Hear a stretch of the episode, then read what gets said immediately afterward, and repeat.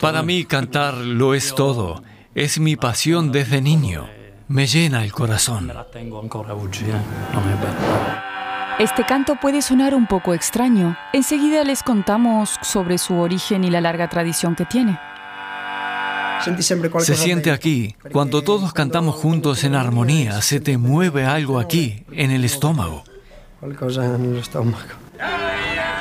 Su origen está en los remotos pueblos de montaña de la isla italiana de Cerdeña. Se dice que el llamado canto al tenore se remonta a más de tres milenios. Se encuentra en muchos pueblos de Cerdeña, como Orgosolo. ¿Qué hay detrás de estos extraños sonidos? El musicólogo Diego Pani lleva muchos años estudiando este canto, que incluso es patrimonio cultural inmaterial de la UNESCO. El canto a tenore es un canto polifónico, interpretado a cuatro voces. Tiene la particularidad de que las dos voces más graves se cantan con una técnica de armónicos.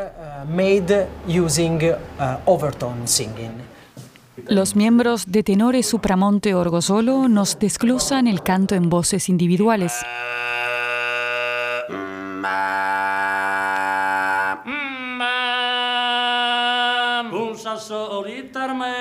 Aunque este canto sigue encerrando muchos enigmas, lo que sí se sabe es que procede de los pastores y ganaderos, oficios tradicionales en la isla. No se transmite con partituras, sino por el oído. Siempre he trabajado en el campo, cerca de las vacas. Me recuerda al mugido de las vacas. Los terneros también suenan parecido. Intento imitarlos, es el mismo sonido.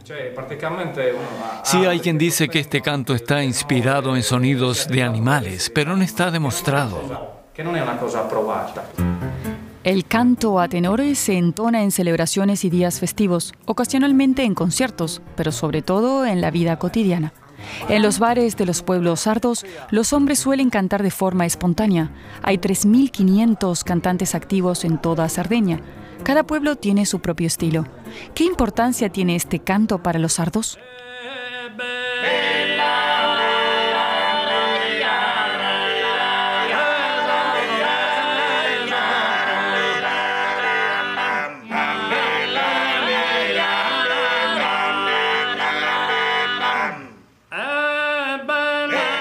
Cuando la gente se reúne aquí, toman algo y escuchan el canto, siempre se hace silencio.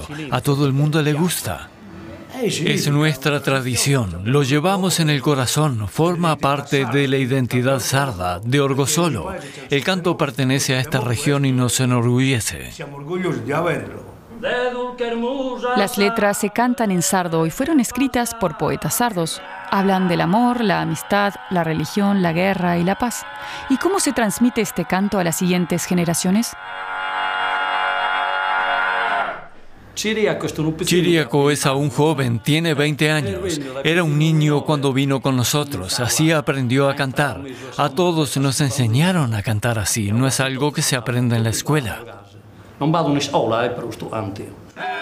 Es probable que el origen del canto a tenores siempre sea un misterio, pero es una parte de la identidad sarda que sigue muy viva hoy en día.